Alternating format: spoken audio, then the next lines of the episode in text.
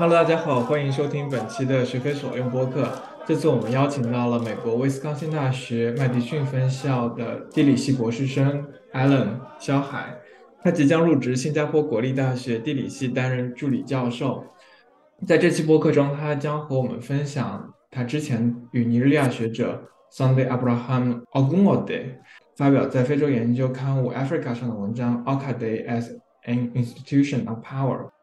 啊，首先请 Alan 做一下自我介绍吧，自己是怎么进入到非洲研究的，然后怎么决定开始做尼日利亚相关的研究。首先，谢谢泽远的邀请，然后很高兴就分享一下我的一些学习和研究的一些心得。然后我现在是刚刚结束了在长达八年在威斯康星麦迪逊的博士学习。嗯，我开始研究尼日利亚是从。中国的非洲人然后的社群开始的，就是我当时本科即将毕业的时候，在中山大学接触到了这个群体，然后参与了一个教授的一个研究项目，然后了解到这个群体，然后嗯，通过跟他们的一些近距离的一些接触，知道了大部分人都是尼日利亚人。后来呢，我又认识了一些跟他们做生意的一些中国人。那个时候我就开始去香港中文大学念人类学的 MPhil，就是研究型的硕士。然后我在想我的选题的时候，我就想到非洲去做研究，因为那个时候，呃，虽然在广州、香港的非洲人也是一个很有趣的话题。然后我当时的导师 Golden Matthews 也在做这方面的研究，但是我决定，我觉得要挑战一下自己，去到一个更远的地方做这些研究。所以，因为当时尼日利亚和中国商人之间的这样的互动的这个研究的机缘，我就通过一个商人的关系，然后呢去到了这个尼日利亚。那那一年是二零一二年，就十年前，那是我第一次去非洲，去了尼日利亚。当时的研究项目还是在做一些中国小商人的社区，就是我的早期的一些发表都是基于硕士研究的项目，都是在写了一些呃在尼日利亚拉各斯的一些小商人，中国的小商人他们的一些。升级生活的一些方面的话题。一三年离开中文大学，我在香港金融大学工作了一年。一四年到了美国之后，我就开始进入了这个地理系，就是我从人类学转向人文地理，就是开始做非洲研究的这个一些领域。从那个时候开始呢，我决定还是留在尼日利亚，然后主要关注尼日利亚的一些城市地理方面的一些话题。嗯，主要的区域都是在尼日利亚的西南部，也去了很多其他的地方，但是。研究区域还是在西南部，主要是拉各斯。你是怎么从人类学系转向地理系？然后人类学系和地理系的这种研究方法或者关注点有什么样的差异呢？其实我在本科的时候就开始在读人类学的双学位，所以我人类学训练其实也是时间挺长的，差不多有六七年的时间。我后来在转向地理系的时候，我的主要研究方法也是做民族志，就是长时间的跟当地人，然后呢在一起。然后，深入他们的文化和社会生活里面去，其实方法其实是一脉相承的。然后，人文地理是一个很杂的一个学科，然后呢，它包括各个方面的东西，你可以做很定量的，也可以做很定性的，所以它是一个很包容的一个学科。当时我在从硕士到博士的阶段呢，就是也没有申请人类学，因为通过我长时间学习，觉得它是一个很。很好的一个学科，一个视角，但是目前的海外的人类学界就是相对，我认为是相对比较比较闭塞一些，就是并不是那么就是活跃，尤其是对年轻的学者来说的话，然后就是这种 hierarchy 其实是比较深的。我选择地理学也是因为发现这个学科它的学科的特点和它的理论的这个这个渊源，其实是对我来说有一定吸引力。第二就是我认为这个学科发展它是比较比较开放性的，觉得。这个选择了威斯康星大学的地理系，嗯，的另外一个重要原因就是威斯康星大学的非洲研究做得非常好，然后它有很多的这样的资源，这平台非常非常大，所以我基于这两者的之后呢，啊，那我选择了这个地方，然后呢，开始在这边的学习，一来就就好多好多年了。回到这篇文章嘛，这个文章研究这个 Okaday 我知道这个题目其实并不是 Alan 博士论文关注的题目。我知道你一开始关注 mobility，关注交通，另外后来关注城市的 urban identity，城市的身份认同，是怎么关注到这个 o c a Day 这样的一个节庆的呢？就首先来说的话，我其实开始在微创新大学学习之后，然后呃，我就一开始开始就开始学习幼儿巴语。其实我对幼儿巴的文化也一直很感兴趣。嗯，然后呢，这个节日其实是我在自己的研究选点的过程当中了解到的一个事情。当时我在考虑，应该是一五年左右的样子。然后呢，我在去考察一些拉德斯的城市社区，然后有一个年轻人，其实他是一个伊博人，他带我去了他的一个亲戚的一个社区，就是我后来博士论文研究的那个 g o n Estate。然后呢，在那个社区的，他带我转了一下，转了一下之后呢，他当时问。我下面有有六月什么计划，然后我说了一些我要去尼亚哪些地方，然后我说我要去东部，然后他说他就是他其实是伊博人，但是呢他的家就是他其实安在这一个这个小镇，就是他的他其实长时间是住在拉惹斯，但是他的妈妈在这欧卡托科这个地方做一个小生意，做一个这个事情。他说他在那个城市呢，他知道有个节日。呃，然后呢，他说你如果去东部的话，你可以过去看一下。然后他说我到时候也会去的。一四年、一五年的样子，我正在处于漫游尼日利亚阶段，就是属于我在探索，就是到底这个国家是什么样子，以及呃，我以后会做什么样的题目。当时还没有那么笃定的去说我要在拉热斯做研究，但是我知道我可能很有可能是在拉热斯，但是我也没想到其他地方去看一看。所以我在当时去了一些东部的一些城市之后呢，我就。顺道刚好是在八月第一周的样子，然后呢，我就想差不多这个时间点了，我就去到那个地方，我就跟他打了电话，我说：“那我来一下看看你这个这个社区的这个这个节日吧。”当时呢，其实那个社区挺偏的，如果你可以在地图上去看这个地方的话，就是呃，整个 e u r o b a l a n d 其实到蒙多州其实是它的边缘了，就是它比较核心的是欧优州。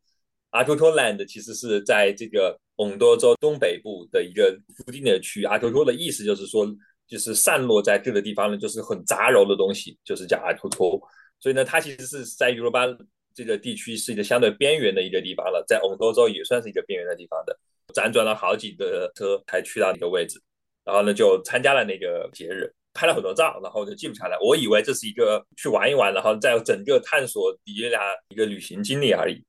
后来我在一五年夏天回到麦迪逊之后呢，我上了一门课，就是 Henry Jua。Henry Jua 他是在艺术史上面一个比较做尼日利亚艺术史，然后做整个非洲艺术史上很有名的一个教授。然后他已经退休几年了。然后比较有幸的是，我在一五年选了他的非洲艺术史的课。在这个课上呢，就是呃，我做了一个 presentation，就讲我这一趟旅行。但这个思路和视角跟不太一样，因为他是比较倡导一个叫 sensory approach 去讲，就是你在一个地方去体验到节日的一个体验。是我讲了一个 Ota 的例子，然后他非常感兴趣，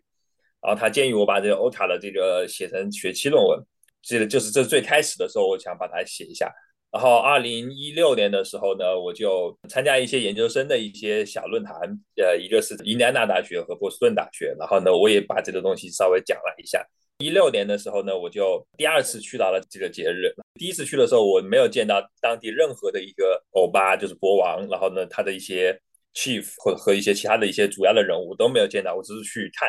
一六年去的时候呢，我开始跟当地试着有一些接触，看看他们当他们主要的一些人对我接待的程度啊，然后他们这，然后他们对我相当有欢迎，因为第一次看到我这样的人。然后呢，我去练习跟他说尤罗巴语啊，然后跟他交流啊。那这个时候呢，就加进了我对当地的一些联系，但是我还是没有想去做一项真正的独立的研究。虽然我已经开始写这学期论文了，我只是想去试探一下，我这个我可不可以进入这样的一个社区，去更深的了解这个人。去年单次去的时候呢，开始探索，就是我是不是可以把它做一个完全的独立的一个研究去做，然后我开始试着去。在当地找一些住宿啊，然后当地更深入去进入一些 quarter，就是这个社区里面有很继续细分下来有十五个 quarter，然后呢，我进到当地更小的一些社区里头去跟当地人接触，然后去看他们有什么看法。呃，我的第一感觉是我一个人做不下来，在一七年的时候，就是这是我第三次进社区，我感觉我一个人做不下来，因为我觉得我缺乏对历史的非常深的一些理解。然后其实呢，这个奥塔说这个 case 呢，就是它其实是一个很有意思的 case，因为当地的那个国王，就是他们早期的一个国王，他们有一个很长时间的官司。这个官司作为一个历史，就是 oral tradition，就是口述传统研究呢，其实被一个 U 罗巴很有名的一个历史学家叫 Luko Ju，在拉德斯大学历史系，被他已经写写成了一篇文章。所以呢，我在之前的一六还是一七年的时候呢，我其实去拜访过。这个历史学者，然后呢，我跟他聊了一下，他说你为什么要到那个地方去？他写这篇文章是因为那是他的家乡。他说那个地方其实他告诉我，他说至少在大量的 U 罗巴研究里面，其实是一个相对比较被忽视的地方。他说其实 U 罗巴研究在西方可能有将近一百年的历史。然后所以所以就是他说那地方其实很少有人去写。他说你为什么对那里感兴趣？然后他这句话又激激发了我，就说那我更有意义去写，但是我缺乏一种历史的这个维度。就是去去看这个地方，就是因为我观察几个现代这个节日这个这些变化，然后呢，以及我大概知道这个节日是从九十年代开始慢慢往后走的，然后然后呢，会有一些当地的一些这个 oral tradition 的这些纷争，因为他已经做过研究，然后我决定呢，这个时候呢，我就要找一下当地的学者进行合作。当地呢，离他最近的有一所大学叫做 Adekone Ajasin University in in Akomba，那尼亚简呢叫 AAUA。所以呢，我在一七年的时候呢，我就住到这个大学的这个 guest house 里头去。然后呢，我当时呢去想认识一下当地的一些学者，但一七年不是很成功，没有找到非常有有意思的人。一七年了之后呢，就是我又有一个机缘巧合，发现这个大学的网站已经建成了。这个在在很多尼亚大学非常少见，就是几乎大学里面网站都是 都是空的。但是这个非常偏远地区的这个 AAUA 这个大学，居然最后建了一个，呃，可以查到至少查到他们的这个教师名录的一个网站。然后我就在上面看了一下这个名录里面，就发现一个人，然后呢叫 Sunday，呃 Ogunde，这个人呢他就有一篇文章是写着阿 Q Q 的一个历史。然后我就在网上约他。一七年后来我又单独不不是这些节日期间，我又去了一次这个地区，跟他专门见面了一下。了解了他的研究，就是他的整个博士论文，他当时还是在那个地方做 lecturer，同时呢还在伊巴丹大学读博士。他的博士论文就是写这个阿克托地区的历史，应该叫做 kingship，就就研究国王的这个历史了。所以呢，我觉得他这个研究非常有深度，相对对当地理解很很深刻，这是我需要去把这个做这个研究很重要的一个一个补充。所以呢，跟他聊了之后呢，发现他是一个非常呃开放的一个人，然后呢，我就跟他一起。喝一起喝酒，一起在当地采风，一起走一走。然后呢，我说一八年我会专门来一趟，说一八年我们正式开始做一项研究。他当时呢，其实我跟他有很大的区别，就是他虽然是做历史，但是呢，他其实大部分是做史料性的研究，但他对当地其实人其实接触不多，就是他甚至没有跟欧巴这个国王叫阿迪雷这个人，其实几乎都没有只见过一面，就是没有跟他做过单独的访谈。我刚好可以补充他的不足，就是我说我作为一个外国人，就是作为奥一波，我已经在欧卡认识很多人了，我已经去过三次了。然后他说啊，他说你居然认识这么多人，他说那你介绍给我。然后呢，我说好，那我们一八年然后开始合作。所以我一八年去这个地方了之后呢，就正式开始在当地做一个非常深入的，就是正儿八经的有录音的采访，有真的参参与观察的这个 note，有这样的东西。然后说我们两人一起做，同时做。然后每次我们都是一起出动，在一八年的样子，所以呢，我们正式开始做这个研究的时候，其实我已经铺垫了三年，所以第四次是我我们两人一起，然后花长时间在这个地方待了一段时间，就节日前有一周，节日后有一周，一直在那边待着。但一九年三月我又回来一趟社区，然后跟他一起做一些补充调查，告诉他一九年夏天他得一个人做点什么东西。所以整个期间呢，差不多历时差不多五年的时间。这篇文章最后发在二零二一年，中间又有两年的时间去写、去改、去投。我认为是一个比较有意义和有长时间积淀以及呃有有技巧的去做的一篇文章吧。刚好他也发在了一个比较好的刊物上面，然后呢，我觉得可以拿出来做一个例子，跟大家分享一下。这就是我后来就写这篇文章的一个全过程。聊完了写文章的过程，那么赶紧再聊一聊这个文章的具体内容。这个 o k Day 到底是什么样的一个节日？这个节日。我第一次去看的时候呢，就是我觉得就是一个很杂糅的一个节日。嗯，在每个八月的第一周的周六早上一开始的时候呢，就是会有一个仪式，就是把这个国王从这个他的 palace 里面迎出来。当然，我去到的地方有几个比较 culture shock 的地方。就是首先我发现他的这个 palace 是它不是传统的那种我们看到老式的那种宫殿，它是非常现代的，里面大理石砖，然后呢有那种雕的那种柱子什么之类的，有点有点西式，但又有点杂七杂八，就看不出来它到底什么风格了。他这个国王他坐在一个很 fancy 的一个椅子上，这椅子又有一点这种什么像英国女王式的那种椅子，这是非常高高的那种椅子。然后呢，还有一个，然后就是它就是它有很现代的就是元素在里面。然后它这个小山坡的顶上俯瞰下面有一个很大的一块平地。整个一开始的这个 landscape 给了我一个很大的一个冲击，就觉得这个地方国王好像有很不一样的一个地位，和我之前读到的那些 u r b a 的国王躲在一个小房间里头，然后呢旁边搞点那种传统东西吊放在一起的不太一样。所以呢，我这个给我了一个很大的兴趣。这个节日过程中间呢，我没有特别关注这个所谓的那些表演，因为我知道那些大概都是一种 representation。我更看到的就是，其实这个它本身的性质呢，其实是一个筹款。就是他其实是想让很多人去给他捐钱，去促进当地发展。Brochure 里面有所有的人给这个国王呢写一些这个这些词，然后呢去写，然后呢有具体的名单。这个名单上面的这些东西呢，就非常让人觉得就是这个国王的这个这个影响力非常大。然后来的很多人都是政客，然后政客会用这个当地会发选票的一个地方，然后来去筹款。对这个节日最直观的一个感觉就是，首先它的功能性在那个地方。但是我后来深入的了解这个节日之后呢，就发现这个节日里面呢有一个 brochure 里面有一页里面去讲它的这个历史，它的这个十五的 quarter 就是怎么说呢？十五的小社区，这十五的小社区里面呢，就是他们每一个社区呢都有他自己的一个 chief 长老吧。那 chief 还有很有些级别，有 high chief 呃大长老，然后呢一般的 chief 小小长老，这些不同的长老之间呢，他们会在这 brochure 里面也会做一个这个贺词，这会把他这个照片拍上去。一个这个里面好像是当时是五千奈拉一个一个 brooch，当时还卖节日的这个当场的时候，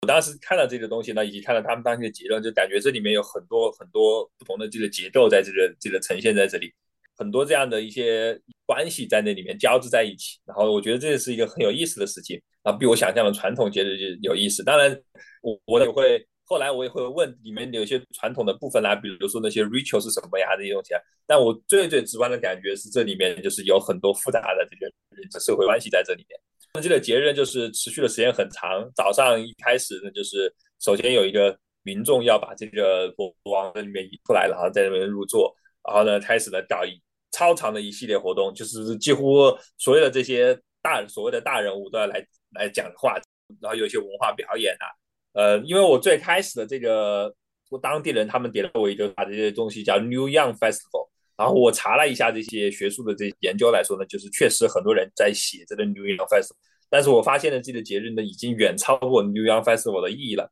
New Young Festival 是什么东西呢？就是说，就是 Yam 是木薯嘛，就是当地的主要的食物，所以在七八月份的时候去收获这个 Yam 的时候呢，就要给这个新的这个收的木薯呢做一个这个仪式。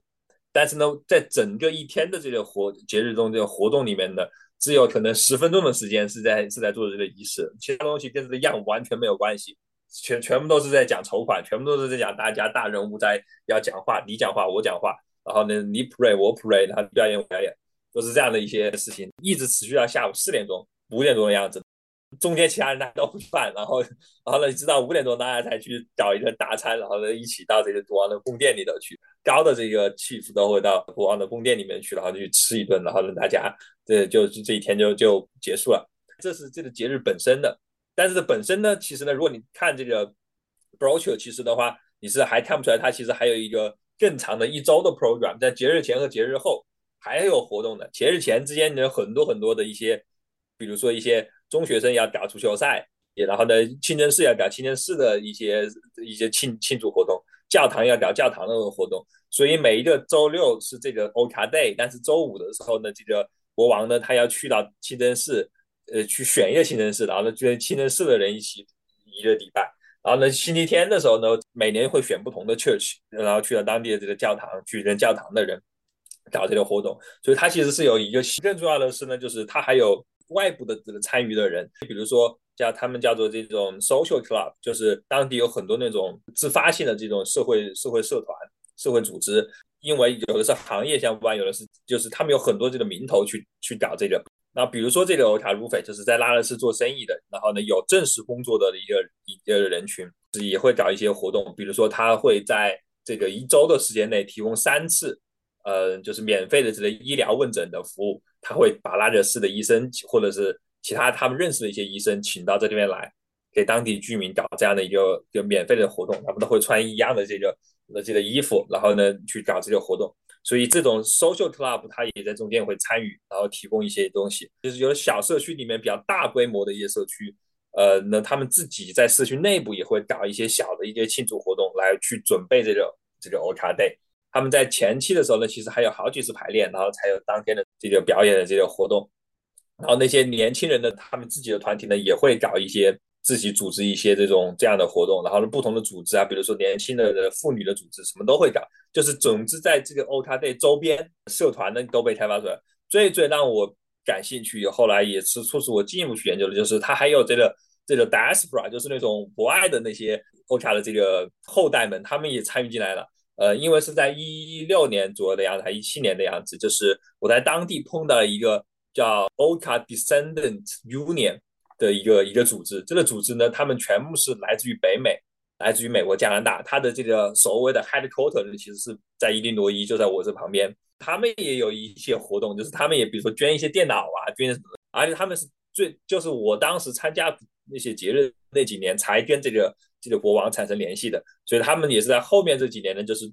断断续续的或多或少的也为这个 o t a Day 贡献一些东西。所以呢，我看到这个 o t a Day。越来越丰富，随着我几年的参加，一开始我认为它就是一天的一个节日庆典，后来发现它它囊括了好多好多元素在这里，它已经远超过一个传统嗯优罗巴社区就是来庆祝这个这个木薯丰收的一个节日，它已经把很多很多政治、宗教和一些社会的因素然后融合在一起了，所以呢，这个是促使我去非常深入的探研究这个。o t a Day 为什么它会呈现成这个样子？它从就是它和 New York Festival 成这种节日持，呃，持续一百年以来，现在已经很少有这个社区当地的社区在在真的去仪式上去去庆祝这个丰收样。但是这个节日呢，从一九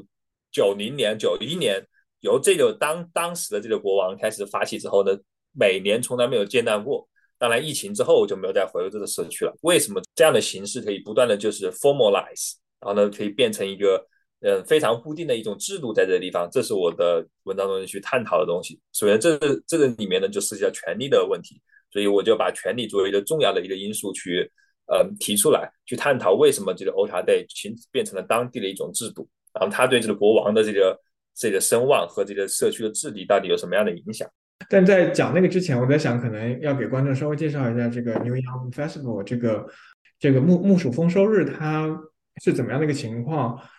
我的理解是，它好像是和传统宗教是有非常密切的关系，但随着伊斯兰教和基督教的流行，呃，传统宗教、传统文化逐渐衰落了。但是，它又通过这个所谓的这个 o k a Day 来算算是一种传统文化的一种复兴，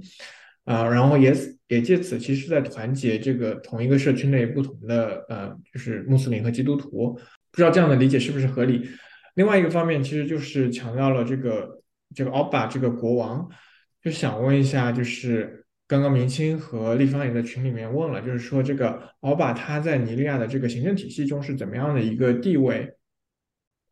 ？OK，嗯，首先我嗯再简单的介绍一下这 New Young New Young Festival，就是呃叫木薯丰收节啊，就是这个其实是一个嗯热尼亚南部的一个呃不仅仅是尤罗巴社区啊，就是包括伊博。他们也是有这样的节日，但是他们因为不同的实力，然后他们做收的情况是不太一样的，不同地区，所以呢，它其实是一个跨越这个文化群体或这个族群的一一种一种一种传统了。它其实本身的仪式是一个很小的一件一个仪式，确实受基督教和伊斯兰教的影响，就是本土宗教其实越来越多的变成一种被污名化的，变变成 idol worship，就是一种偶像崇拜，反正就是。去崇拜一些当地本土的神，这个 Yam 他他自己他背后就有农业之神叫 Orisha，在 Europa 里头就是他有不同的神去做的。然后你去搞这个木薯丰收的这个这个仪式的话，意味着其实你去崇拜的神不是基督，不是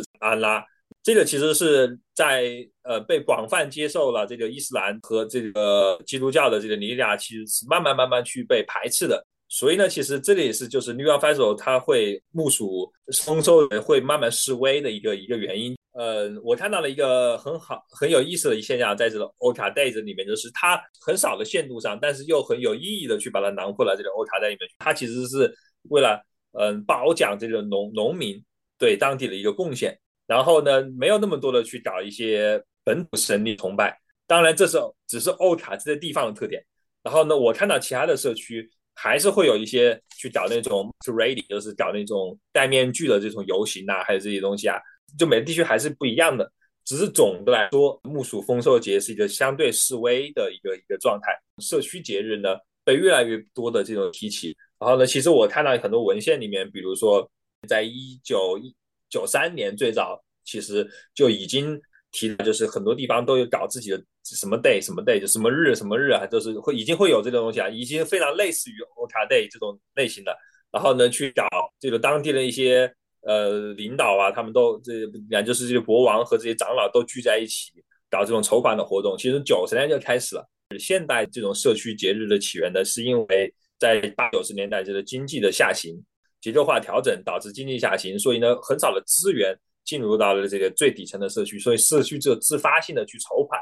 这个是它的这种政治社会原因形成这个节日的。这是种功能性的解释，为什么这种这个东西存在？的这个解释呢是有一定道理，但是我的研究可以增加的就是为什么这个东西可以相对稳定的持续二三十年的时间，所以呢这个时候就看到权力的格局和在里面，这是我对这个研究里面所加入的一些东西。那么权力格局就涉及到这个就是国王的权利，他是怎么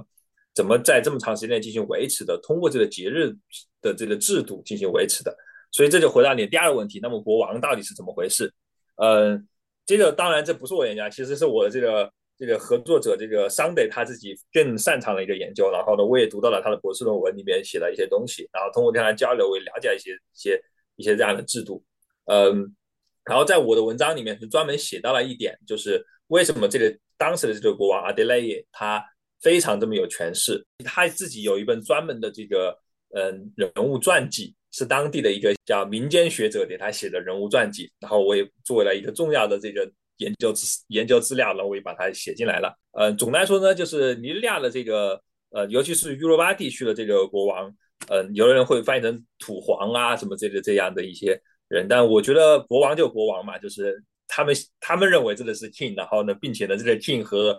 和这个英国的 king 是都是叫 king，所以我我还是把它认为叫国王。这种国王体制呢，就是有殖民很强的殖民时期的这个影子在这里面的，就是。早期的一个 king 其实是一方面是由社区承认的，然后另外一方面就是殖民者他会也会任命，就是社区呢自己产生的一个国王呢和殖民者认的国王，他有时候是重合的。如果殖民者认为这个国王跟他配合不错的话，然后呢殖民者呢他可能也会自己任命国王，然后呢这个社区的国王可能会产生冲突，要么殖民者承认了这个，然后呢要么就是殖民者的。任命的国王慢慢的变被当地人所接受，很多很多 Europe 地区都有这样的博弈过程。这个东西呢，其实在呃 Andrew Apter，就是这个 UCLA 的这个教授，历史学、人类学教授呢，他的东西呢写的比较多。里面的这个长老体制，就是 Chieftaincy 的长老制度，它到底是不是支持由外来的殖民者任命的国王，还是自己社区产生的国王？以及他们就是就是在 Andrew Apter 他的研究里面，他会去谈到到这个这个 Chieftaincy 的制度呢？他是怎么样？呃，一方面呢，去呃跟殖民者的这种这种东西进行适应；一方面，他有有对他有些反抗。然后呢，这个呢是尼日利亚六零年建国以前，就是一这种外来的殖民体制和内部的社区体制的一个相互博弈的一个过程。建国之后呢，然后尼日利亚政府呢，嗯，某种程度上呢，他扮演着一定殖民者的角色在这里面，就是像包括尤其是军政府期间，他也去。搞这种任命指定国王和和当地社区进行这个进行这个博弈的一个过程，但是呢，嗯，在尼日利亚这个体制里面，这个政府体制里面呢，还有一个不可或缺的一个一个一个角色，就是在各级政府里面呢，其实它有一个专门叫做传统叫 traditional ruler correspond correspondence office，简单来说就是就是传统领袖、传统社区领袖调解室。呃，或者叫联络室这样的一个一个一个职责，在很多地地区政府里面都有专门的这样一个小部门，可能只有几个人，但是都有这样的人。这样人的作用呢，就是他去他去协调这个社区和这个政府之间的关系。后来呢，慢慢形成一种制度。所以呢，后来呢，其实每一个地方的这个 u 巴的这个国王呢，他们都跟政府保持了很多很多的一些联系。然后他们这个 u 巴国王，他们自己还会成立自己的一个社社组织，比如说，嗯，一个地区，比如翁多州，然后呢，他们会把各个小的这些社区的国王全部都组在一起，他们会轮有轮值国王、国王代表这样的。这样的职位在这边，比如说我所研究的这个地区，他的欧欧呃欧巴阿迪莱耶，他自己就做过轮值主席，这就是一个国王的网络。他其实，对当地很多的地方都国王都都相对就比较熟悉，但是他和其他的地方不太一样。根据我的这个合作者这个 Sunday 他的研究来看呢，就是这个这个国王哦阿迪莱耶国王呢，他他的权比较大，因为欧欧巴托托这个地方。他他组织的节日呢，比很多其他地方都大一些，然后呢资源更多一些，真的就是国王自己的个人魅力了。然后呢，以及自己的个人资源。这个欧巴拉也，他我我在写到他的历史的时候，然后呢，就是他原来是在拉惹斯做过，嗯，先是做过警察，后来做过律师，就是他很多方面他的资源非常非常多。他是在拉惹斯生活了很长一段时间之后，然后回来被任命为国王的。所以呢，你想一个在拉惹斯生活了很长时间的人。到了这样小的地方去做国王，然后呢，他自己他他需要有怎么样能够让自己生活更好？其实他就是需要把很多资源带到这个地方去，促进当地的发展。所以呢，这个是也是一个很有意思的事情，就是他的传统的权威是通过他的国王的这个这个任命和这个节日的发展，然后呢不断的进行强化的。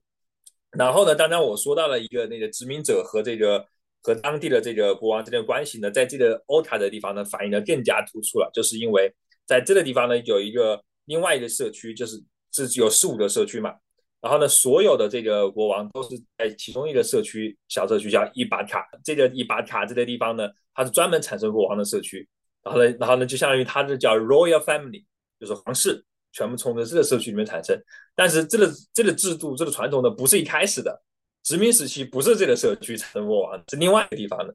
叫 o c a l d o 这个这个地方呢，其实他自己一直有自己的国王，直到现在，他一直这个社区的人呢是不承认这个这个国王对整个欧卡地区的领袖的。可能是从二十年代，一九二零年左右开始，一直往后走的时候，殖民时期的时候呢，殖民者他把这个国王安排到这个呃伊巴卡这个地方了 o c a l d o 这个地方的这个这个国王呢就非常不服气，所以呢。他的他的后代呢，就一直在打这个官司，这个官司直到八十年代末和九十年代初的时候才结束。所以呢，这些官司全部都是在尼日利亚高等法院进行的。所以尼日利亚的法院呢，都要涉及到社区官司。当时是在翁多州的高等法院，最后这个官司一直打到了是阿布贾去。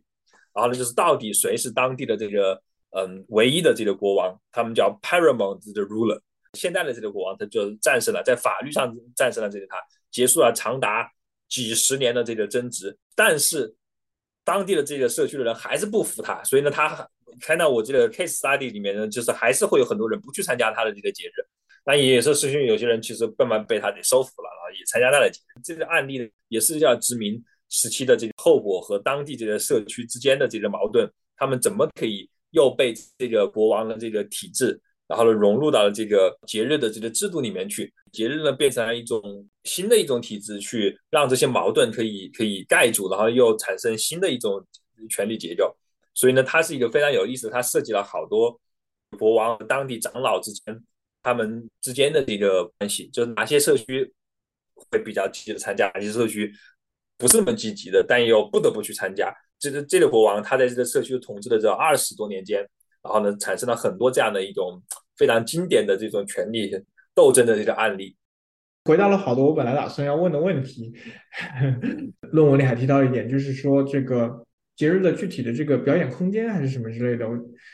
嗯，他他还发生了一些改变。我觉得这个好像也是 Power Dynamics 的一点。嗯，要不要再继续讲一下？嗯，可以，我再讲几个例子吧，就是。就是整篇文章其实是一个地理学家和一个历史学家的合作。我看到的就是我引入的这些概念和术语，大部分去讲权力是如何在空间上去布展开来的。这篇文章里面呢，其实最大我觉得最有趣的一个一个点，以及之前前面的研究，尤其是像呃 Andrew Apter 和呃 Isa Notel 然后他的研究里头没有去讲到的东西，就是空间如何成为一个一个一个权力展开的可能。然后呢，这里面呢，我举了好几个例子，就是我最开始，嗯，对这个欧塔最大的印象就是它的 landscape 是非常有意思的，就是有一个这样的这个宫殿在这个位置，然后呢有一个有一个空地，然后呢为什么它可以给人营造出这个国王是一个非常有权力的这个，然后这个宫殿很有意思的一点，它是好长时间的一个一个一个筹款才建成的，到二零一三年才建成。所以呢，它的前期的这个从一九十年代到二零一三年以前的，好每年的这个 program，它的这个这个标题会不太一样。但是有一段时间的标题就是说 fundraising for new palace，就是就是为了建的宫殿，我们来来筹款。所以呢，其实宫殿对于他们的这个空间和这个意义，呃，空间意义其实很大的。然后在整个幼儿巴的文化里面也很大的。所以这个国王当了之后呢，他一开始就是他当了九十年代，正是他的这个。把官司全部理清，自己真正成为了这个国王之后呢，他想的第一件事就是我要搞一个自己的宫殿啊！原来那些破的那些宫殿我都不想住，我都不想要啊！我要建的新的，整个建新的宫殿的这个过程，这个时间上的延续和空间上的这个展开的过程，就是一个权力的展开。然后呢，第二呢，就是你看到就是有十五个社区，然后每个社区其实是它有 chief 的这个这个排名的，这个有点像。中国的族谱一样，所以我对这个方面，因为我原来搞人类学，我之前在华南地区做研究的时候，也喜欢看族谱，所以呢，这个我对这个地方非常非常感兴趣的一点，就是我深入到每个社区里头去的是跟他们这些长老聊的时候呢，我都会看你这个 title 是什么，然后呢，以及这个 title 通过优罗巴语，比如说欧瓦塞，他的这个长老叫欧鲁瓦塞，然后但是他另外的地方呢，他就不能叫欧鲁瓦塞，他要叫。其他的什么，其他的一些一些名字，就是这个名字到底是怎么变化而来的？然后他这个名字变化了有几代人，然后他们这几代人里面是怎么是中间有什么？到底是哪一个是 royal family？呃，哪一个是皇室？哪一个是不是皇室？中间的 rotation 是什么样子的？听他们讲这个故事的时候呢，我就会发现，在这个社区里头的这个不同的社区呢，他们参与这个节日的程度和他到底是不是就是他的空间活动是有关系的。有的社区一开始住在那个地方，然后后来他搬远了，搬到很远的地方去了。很大程度上，他其实是空间上，其实就是权力上，他就已经曲折下来了。就是地理的距离，其实和他和这个国王之间的这个亲疏程度是有关系的。然后呢，这个东西是一个长时间的一个一个关系，就是呃几十年他们这个人口迁移的变化。有的社区规模变小，有的社区规模变大，都是和这个他跟这个欧茶队的参与程度都会有关系的啊，而且和。他们的这个参与程度和在这个 brochure 上每年写的贺词也是有关系的。这里就是话语的空间，他怎么去中间可以可以表达可以出来。有的人每年写，有的人隔一年写，有的人不不怎么写。有的社区啊，就是他的长老，所以这个长老他在什么样的扮演什么样的角色？他在他的这个社区的这个空间的迁移、人口变化，都是和他的这个呃和这个节日的参与程度都是有有一定的关系的。这是这是第一第二点。然后呢，刚刚我提到了一点就是。很有意思的是，就是一些外在的力量，比如说那些呃呃社会组织呀，海外的这些就侨民，他们参与到这个嗯这个社区的这个节日里面，如果这个他也有一定的空间分布。虽然比如他们搞任何活动，比如说我们要发奖学金，我一定要发三十个人奖学金，每个 quarter 里面要发两个人。然后我要搞这免费的这个医疗问诊这个服务的话，我要选具体的社区，它能有一定代表性，在空间上我选哪几个社区，我要我要在哪几天。安排到哪个地方去，让别人看起来这表面上有代表性，这些都是一些手法去把这个这种空间的分布和这个不同社区的这个这种参与参与感全部都调动起来的一些一些手段，包括他们这个组组委会，就是嗯越来越多的一些一些其实长老在中间其实是被边缘化的，然后国王慢慢会培养出来一些亲信吧，这种东西会这类亲信大部分人都会变成这个 Ultra Day 这种。组组委会中间的一个成员，所以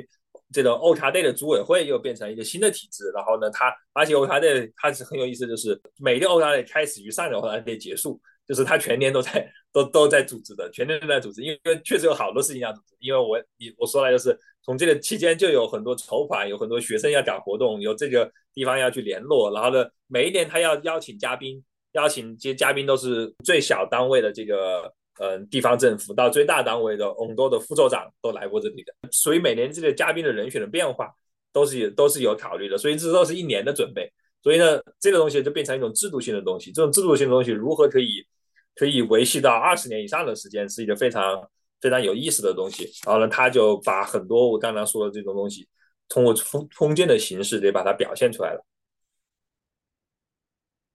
谢谢艾伦的介绍，我想问一下，呃，明清的地方有没有其他的问题？我有一个可能，但但是有点跑偏了，因为就是可能跟这个 Oka Day 不是很有关系。但我就是我想问的，就是因为我们在新闻里面很常经常会看到说，有些中国人变成了尼日利亚的酋长，然后我想他们就是到底是怎么参与到这个里面的？然后他这个酋长到底是怎么产生的？呃，这个这个是一个很好的问题，其实就是刚才我说了一个点，其实有关的是酋长是就是酋长就是我我翻译成长老了，对我觉得长老比较好，嗯，呃对，酋长这个感觉有点印第安人带着这个这个羽毛一样的感觉，所以我翻译成长老，然后呢，这刚刚我说了，就不同的长老，不同社区的长老，他是有级别的，我还应该说就是他们是有类型的。就绝大多数外来的人，他们是不能做做到那种大长老叫 high chief 的，也不能做一般的长老，就是一般的 chief。呃，他们他们只能做一个 chief，叫做 honorary chief，就是荣誉长老。呃，就像荣誉博士一样，就是他是荣誉的。呃，其实每年呢，其实呃，这个 o c a Day 其中很关键的环节就是就是去颁布荣誉长老这个节 这个这个过程。他们每年自己会选荣誉长老的，所以呢，这个就是不奇怪，就是到底这个荣誉长老是谁？比如说。一五年我第三个节日的时候，荣誉长老是一个叫 Nasa Nasarawa 大学，就是在中部的尼加尼亚中部的一个州，这个州的大学的副校长，被被给他的一个这个荣誉长老职位。然后呢，下一个年头呢是是一个组委会里面的一个人，他当时是在拉的是一个商人，但他捐了很多钱，然后呢，他作为荣誉长老。而每一年荣誉颁发荣誉长老又是一个很。很有噱头的一个环节，他呢，这个人呢，他要首先，这个人欧卡是这样子的，就是他在这一年的这个节日上面，至少要捐一一千万吧，对，一千万，大家捐一千万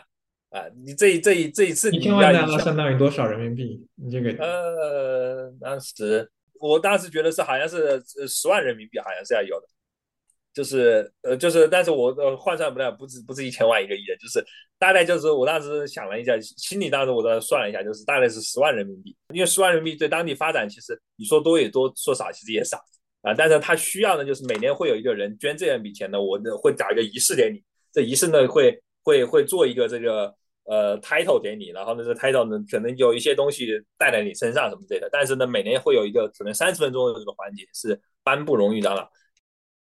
然后呢，这一开始的时候是这样子，每年这，然后呢，后来他搞的这个东西越来越花样多了。他不管还搬这个东西，他还有还有就是叫 The Chairman of Oka Day。一开始我认为 Chairman 不是主持人嘛，但后来发现 Chairman 不是，Chairman 也是，就是你可能捐的钱少一点，然后你的 title 叫 Chairman of Oka Day。他可以想，他可以想很多的 title 出来。所以呢，这个东西就是长老这个东西呢，就是是他是我说的有很多级别，就是你。你要做大长老的话，和一般系长老你是必须根植社区的。但是你要找荣誉长老的话，就是有外人啊，中国人当然就可以了。因为你中国人可以，第一，很多企业是在当地有些社区做贡献，比如你修路修桥，呃，然后呢，第二就是中国人可以一次性捐钱，啊，那这样的话呢，这些都是一些标准去做的。啊，这些东西不奇怪，就是就是不是不是这个呃，在中国人来之前，殖民者早就是这么干了。殖民者很多人当过荣誉长老的，就是就是这是一个制度，就是长时间以来的，就是。我他他他分的就是内外之别，就是你是外人，然后呢，你不一定都是社区人，比如说伊博人，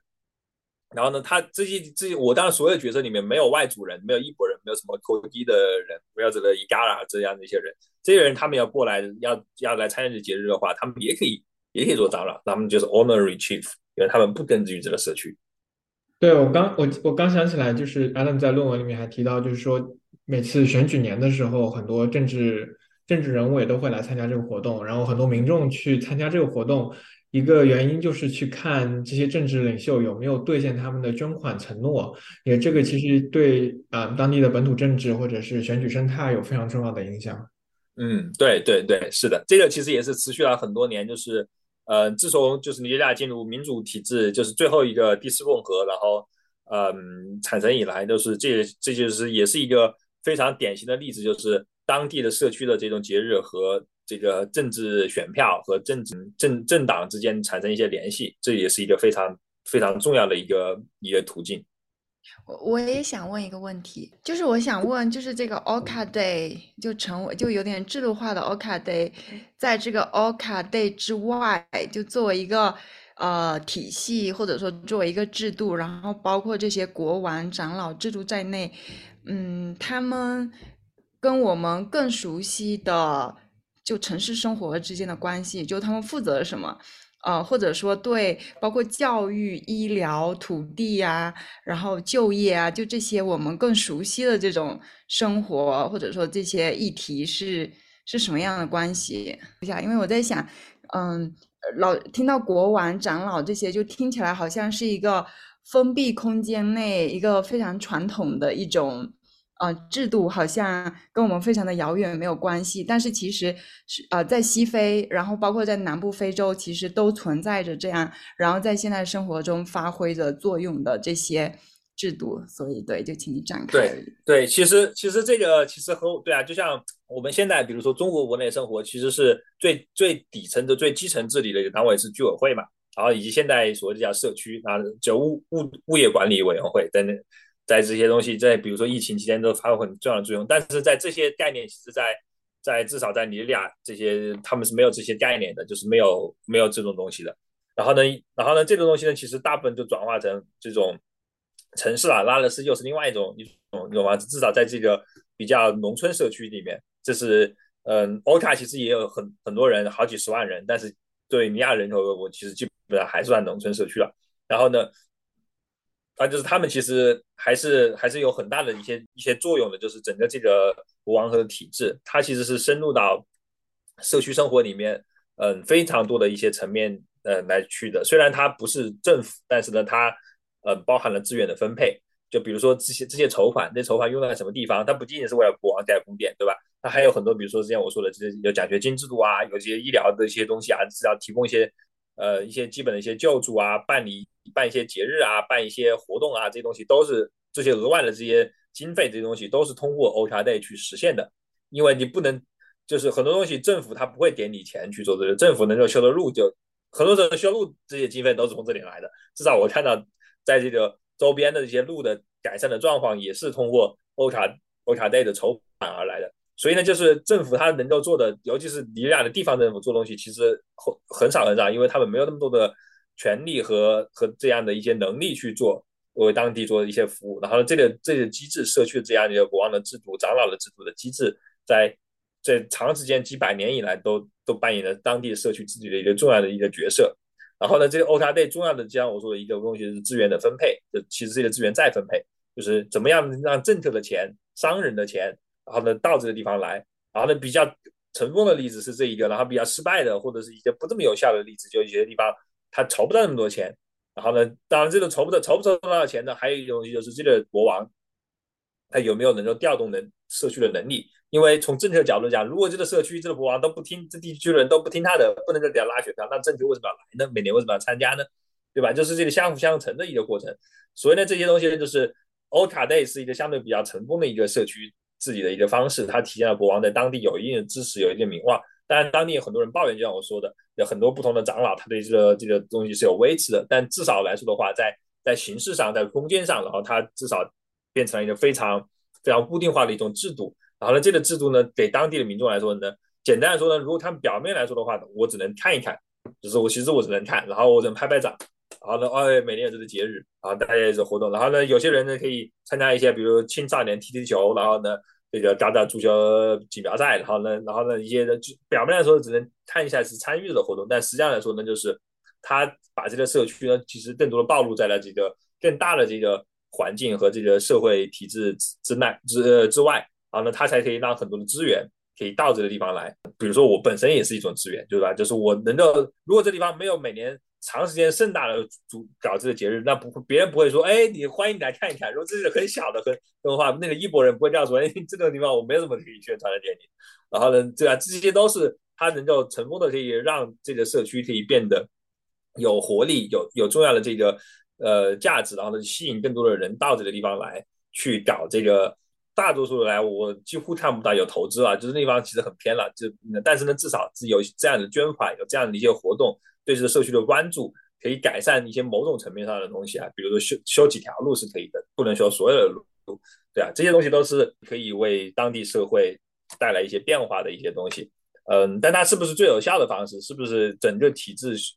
需要有更大的改变，才能让让整个尼日利亚底层社会有更大的一些变化？那是另外的话。但是至少来说呢，在这目前来看呢，它是一个。嗯，如果运用的好的话呢，当然这这也是一个看人质的一个情况了。如果国王这个国王不行不太行的话，可能他就是另外一种景象。我们再聊一下论文的写作和投稿经历吧，因为这个论文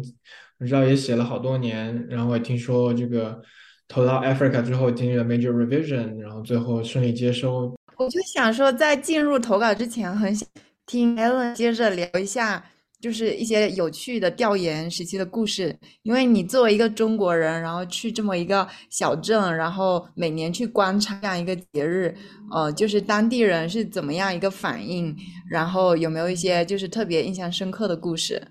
这我很有意思一点，就是我觉得他们应该不会把我当成一个筹款的对象。一开始，因为我感觉他一开，我首先呈现在第一次，我第一次第一次去就是一一五年去的时候呢。我是拿着相机到处拍的，他可能认为我是个游客。第一次，第一次我的印象是游客，第二个印象可能是记者或者什么其他的，就是就大家想报道这件事情而已。所以呢，后来呢，呃，我跟这个国王开始认识接触了之后呢，他叫他也知道我是学生，然后呢，然后呢知道我的这研究的身份之后呢，他也没有就是没有说要我去交钱，就是当地几乎没有人说找我要我钱，没有找你要我什么。什么东西就是可能一开始进入进入方式不太一样，就是不是以不是以商人或者是一个这样的和政府有关系的人进去的，就是开始没有和当地政府、当地学术机构，包括我过了三年我才和当地学术机构产生联系。一开始进入的时候，可能形象和方式不太一样。然后呢，虽然他们认为很大程度上认为我只是一个 witness，或者是只是一个对这个感兴趣的人，所以我每次去的时候，我一到那个欧查这个镇的时候呢。因为他当时是我要转好多，我从拉的斯走，从拉的斯要坐车坐到阿库瑞，就是这个洪多州的首府，然后呢从洪多州的首府去去到一个叫我我呃一个小城市的一个叫 Car Park，就是专门坐的地方，这个地方坐车坐了好久好久好久，然后呢才到这地方。你到这时候呢还要转摩托车才能去到当地的这个目的地，所以我一到那地方转摩托车的时候，所有人都上来，他们说他们叫阿 boy，我阿 boy，你回来了，就是就是。就是他们知道我这个每年来都是在这个时间来，然后我已经去了好多年，然后然后呢，然后都知道我会，甚至我会住哪的，当地还是有酒店的，所以我会住哪个酒店，他们都知道。他说我带你去那里，我带你去那里，然后所以呢，就是大部分人来就是说，呃，认为我都是在节日期间，呃或者节日之前来，然后想参加看这个节日。然后呢，因为我和其他的人一样，就是很多人也是以很多人不是在欧茶工作的人。他们在外地人也会在那期间来回来，所以呢，我和其他人就是可能这种他们认为目的是差不多的，都是来来看这个节日。然后我当然是个白人，然后呢，就是所以呢，他们会会有一些调侃在这个位置，但基本上就是没有太多的这个其他的一些干预。还有一些其其他其中的趣事的话，就是这个过程就是我跟当地的交往里面，其实我感觉呃还是一个非常。有意的一个一个过程，就是我跟不同的这些 chief，其实呃，就是长老进行接触的时候呢，其实我发现他们其实还是就是非常有这个有这个一些自己的这种骄傲之处在这地方的。虽然他们角色其实很小，然后他们基本上其实没有太多的收入和工作，但是他们对这个这个身份其实非常非常非常在意的。就是很多人会抱怨啊，这个 chief 其实做了没什么意思啊，你看我又没钱收，又是没这个。但是他们其实做和不做还是有很大的区别的。我每次去的时候，他们都要盛装出席，都要都要穿穿的非常那个，然后呢，就是他们一开始如果穿的背心，他就他说哎就打招呼，你要等我一下，我要去我要去换衣服，然后呢，我要回去换换换换好了，我也不会跟他拍照。我一天一开始我就跟他，我已经认识这个人了，已经有段时间了。然后呢，我也自己他合伙人嘛，就但是他每次见我很多气服啊，很多这些大这些长老见我的之后呢，就是。还是想，就是他想把自己的这个长老的身份展现出来，一样的一个一个道理，就是所以呢，这也是我对这个这个制度和他们的这个身份的一个一个感感受吧。嗯，再说一个细节，就是呃，我其实写这篇文章也回来慢慢写这篇文章，后来这个经历比较去，我这篇文章的时候，其实就像我说，我一五年在嗯学校以及其他的一些场合，我已经开始 pre，但其实非常非常不成形的一些东西。然后呢，后来慢慢的我也淡化了，但是我后来也会继续在 present 这些东西。然后我记得一六年还是怎么着，一还是论文早期的时候，呃，我已经在好几个地方去呢去 present 了，然后呢，以及嗯，当时已经给人留下一些深刻印象，因为他们觉得我为什么要去研究这样一个小一一个地方一个一个一个事情，然后呢，呃，所以呢，欧卡背后不是一个当地人的巧，我还记得一个一个人叫，其其实在 u r o 巴和英语文学里面也有有一系列人家叫叫 Adeleke，嗯，在俄亥俄州立大学的一个英语系的一个教授，然后他经常问我，他说你的欧卡文章写的怎么样了呀？然后然后他每次在 A 上开会问我，他说欧卡 boy 你的欧卡文章呢？你他说。你你的博士文是不是写的这样？然后一直在问我这个，我后来没有告诉他，就是这篇文章直到从我一五年开始，一直到最后二一年才把它最后搞出来，然后也是持续了一段好长的一段一段时间。这其实这我我写过很多文章，其实它都不是一帆风顺的。嗯，当然和泽远合作的文章其实还算比较一帆风顺，因为它是一个白求艺术，因为题目非常固定啊，非常非常这个有主题性，然后一个这个是一个。一种方式啊，就是有我们写文章有很多部分，就是如果你是个在学艺术的话，其实就是至少很多人是想接受你的，因为他不接受你，他就差文章，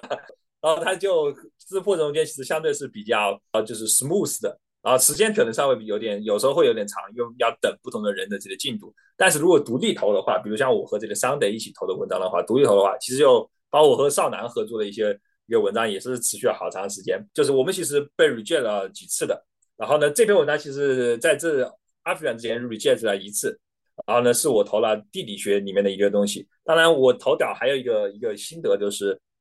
就是我会选一个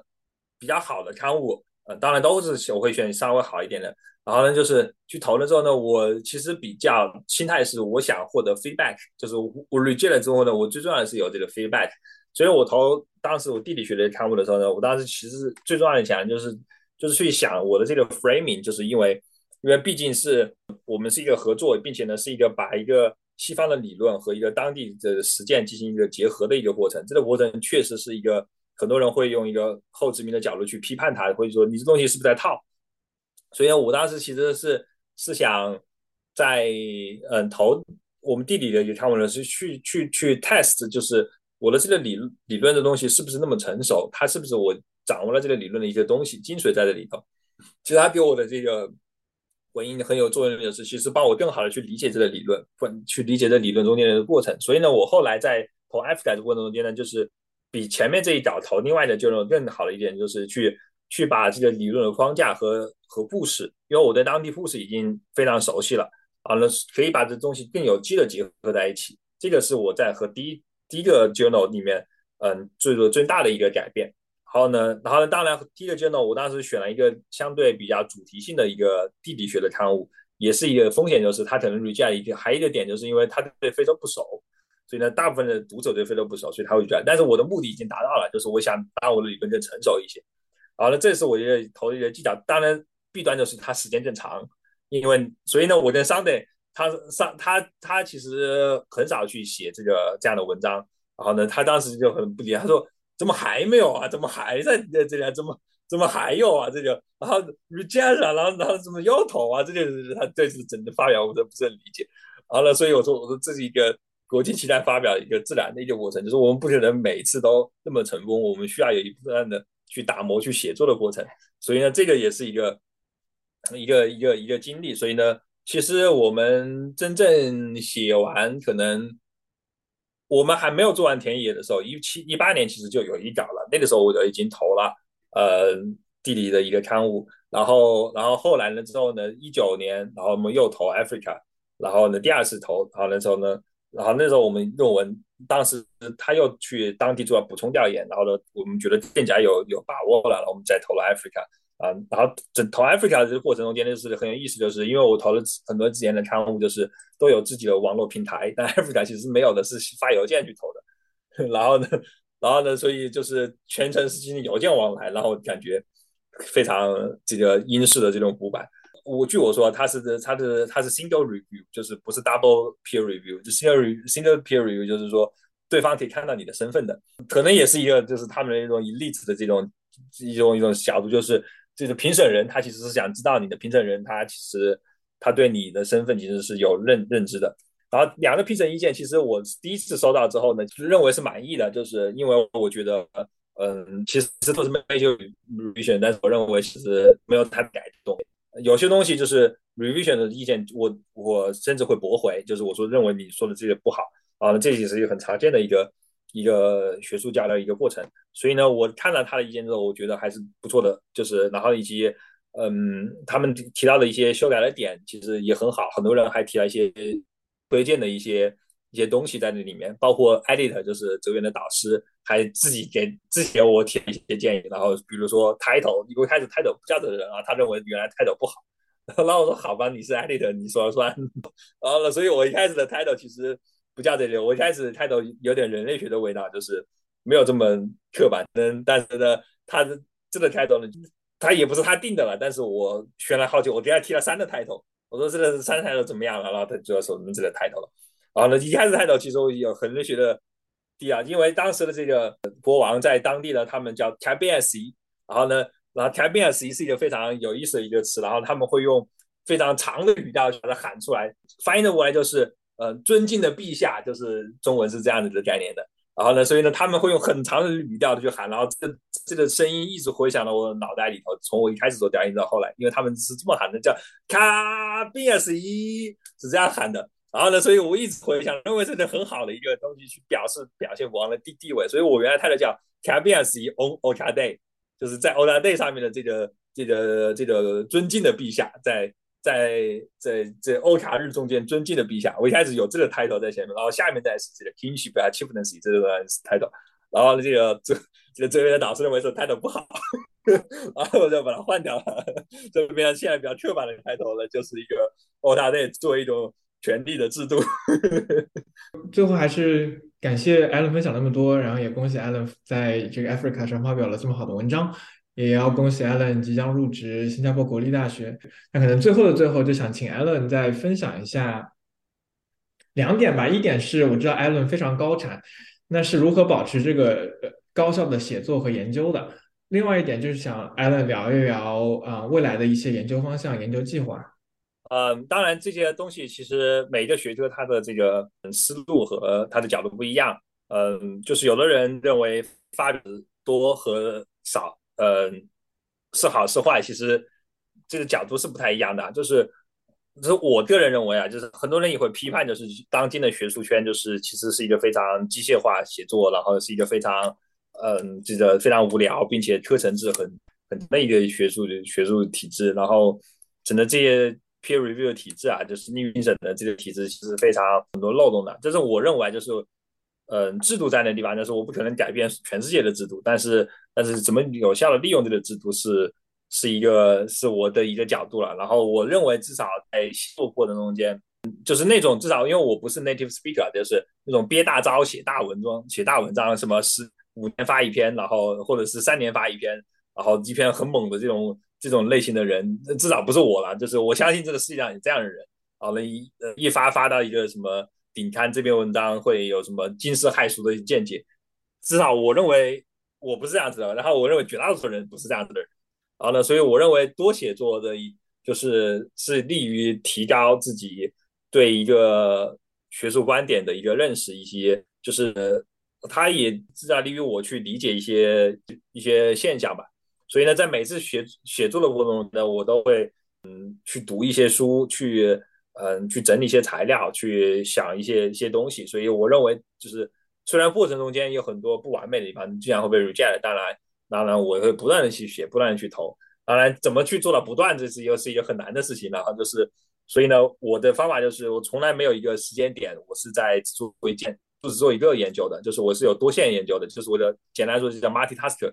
嗯，就是是多线性的一种，就所以呢，我的不同的项目会会在不同的段。然后呢，我每个阶段我都有，我每个阶段都有刚刚开始的项目，每个阶段就是每个时间点我都有刚刚开始的项目，都有进行在中间的项目，有正在写作期的项目，嗯，都有正在正在修改期的项目。所以这些东西呢，就是是一个是一个循环循环的一个过程。然后呢，当然这不是我个人的总感，就是我这趟去尼亚的时候发现，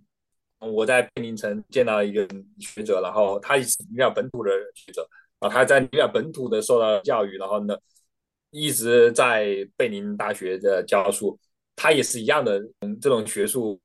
呃思维和学术的这个节奏。然后呢，所以我们。准备再做一个一个关于贝宁和拉勒斯的比较研究，所以呢，我这是大部分的可能一些学者都会产生的一个一个一个方式，就是写作和研究其实是一个相辅相成的一个过程了。然后呢，所以而且呢，我是还有一个策略就是，就是我有一些领域嘛，就是说就我主要的研究领域，然后呢，我次要研究领域和嗯更加就是第三个就是比如现在中非其实是我一个主要在做合作研究领域，就是我只在和和别人写合作。我自己不在专门做中非的，然后呢，我的次要研究领域是做呃城市的流动性、交通和尤其是交通方面的。我主要研究领域是做民族志，在城市社区做关于城市认同的东西。那本那个东西会变成一本书啊，其他东西我在写论文。那么我怎么在写书的过程中间同时在写那么多论文呢？就是就是相当于这是为什么？就像我我跟这个桑德合作的东西，就是这条线拉的特别长，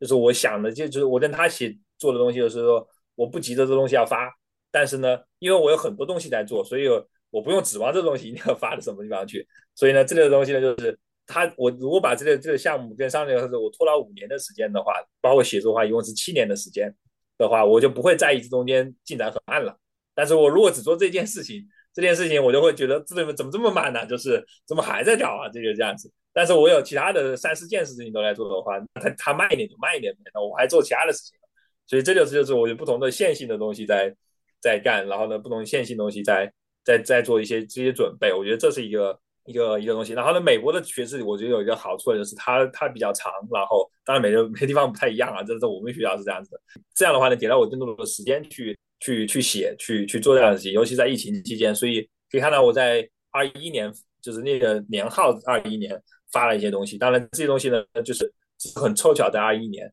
但是我至少保持在。就是二一年以前和二一年以后保持在每年有一篇，二一年发了好多，有五篇。但是其实是因为从一八、一九、二零这三个年头都在写，然后后来就凑到一起了，变成二一年的东西了。然后呢，但是呢，这这个东西呢，还有当时的策略，就是因为我在二一年做的样子，我当时因为美国学制长的原因，我大概可以预计二一、二二年的样子，我会在 Joe Market 上面。所以呢，我我觉得我需要有些东西写出来，然后呢去上 Joe Market，然后呢去。去让更多人了解我的一些研究，所以这也是一个长时间的规划，大概是。所以呢，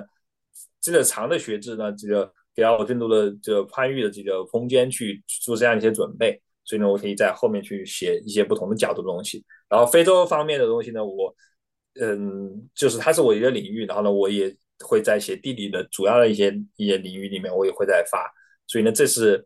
这是我的一个简单的说是一个策略吧，但是。嗯，但是它怎么去运用的话，每个人肯定又不太一样。然后至于未来研究方向了，就是嗯，就像我说的，就是我现在的研究呢，就是会把自己的一些博士论文的东西去最后变成写成写成书的样子。我目前来说还没有特别去发，就是发过两篇，但都是方法论上面的东西。嗯，一篇在就是我们地理的这个 Urban Geography 上面，一篇在就是 Journal Modern African Studies 上。嗯，然后呢，这两篇就是相当于是做一个。方法论上面的探讨了，然后它的主要的内容呢，我会在之后的这几年里面去把它改成一个书的样子，然后这是一个主要的东西，这是写作方面的。然后自己的实地的研究呢，就是就 mobility 里面，我现在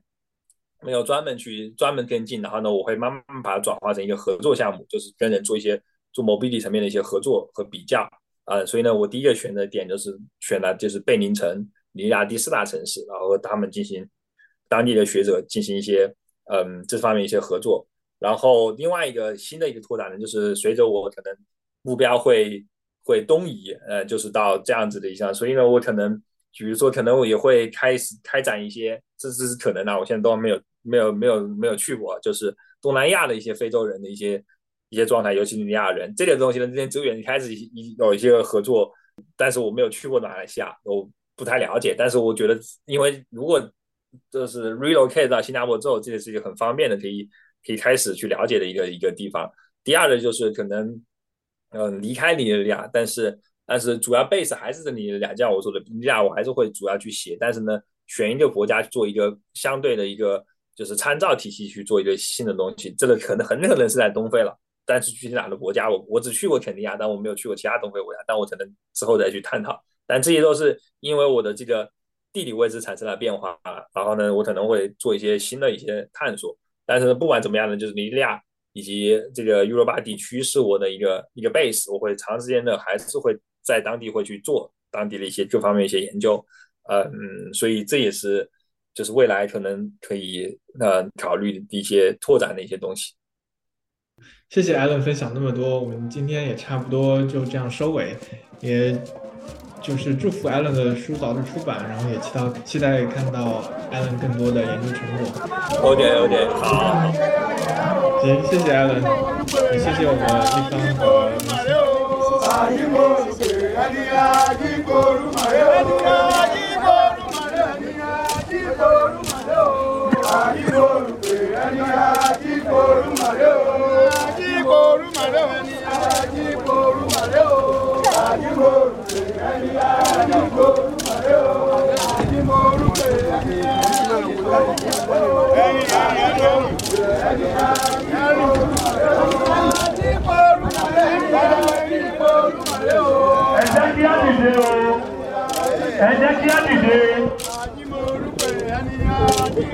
ẹ kí á dìde we want to recognize the presence me say the arrival of his royal majesty.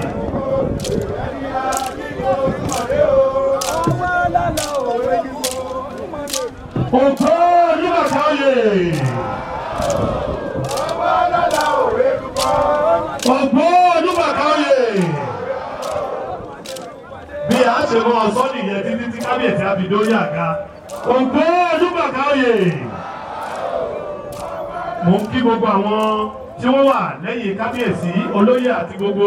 àwọn ọba tó kù tí wọ́n ń tẹ̀lé wọn. Àwọn ọmọdé ọwá gbogbo wọn náà pátá la kí. Ògbó Olúbàkáyè. mo kí kábíyèsí wa ọba olùsúpárè kábíyèsí wa tí wọ́n jẹ́ the chief gate man ní àkókò torí pé ìlú wọn ló wà ẹni tí ò bá gba ti ọ̀bà kò wọ ìgboro àkókò òun ni mo fi ń pè wọ́n ẹ má sọ bẹ́ẹ̀ o wọ́n fà ní yí o èmi nìkan ló lè sọ pé wọ́n ní gate man o. Orí kúkú lẹ́sọ̀ sọ bẹ́ẹ̀ wọ́n fà ní ẹ̀ bàbá wa ọlọ́pàá ti ọ̀bà àkókò odù tó tẹ ọ̀bà dúró lágbára púpọ̀ ìtọ́pọ̀ ń bẹ̀. Ṣùgbọ́n àyè ò sí fún ìtàn lẹ́nìí. ògbó olúbàkáyè ẹ máa tí ì jókòó kábíyèsí gbọ́dọ̀ jókòó ká tó jókòó. mo fi àsìkò yìí kí gbogbo àwọn òjíṣẹ́ ọlọ́run tó wà bí àwọn rẹ́fẹ̀rẹ̀ àwọn ìmáàmù wa gbogbo yín pátá ìlú ọ̀kájẹ́kọ̀ọ́ gbòógì níbi tí a ti ká ọ̀rọ̀ ẹ̀sìn. Nígbà tí a bá ń ṣe ètò wa ọ̀kadì àti onígbàgbọ́ àti mùsùlùmí àtàwọn ẹlẹ́sìn ìbílẹ̀ tó kù gbogbo wọn so wọ́n pọ̀ wọ́n lè ṣe é bí o ṣe yẹ ká ṣe é. Mo fi àsìkò yìí kí sínétọ̀ wa bàbá wa àjàyí boroface tí gbogbo èèyàn ń pè ní the senator. Ẹ bá mi fún ọ ní àtẹ́wọ́. Ẹ ṣe é púpọ̀. Aṣíwájú of àkókò land. Bàbá wa ẹ káàbọ̀ o. Wọ́n fi irùngbọ̀n àti bàtà wọ́n fi ṣàǹgó bàtà funfun irùngbọ̀n funfun. Ó ní mínì. Irun irun irun kọ́gán funfun but mi ò mi ò lè sọ̀rọ̀ ń pa yẹn.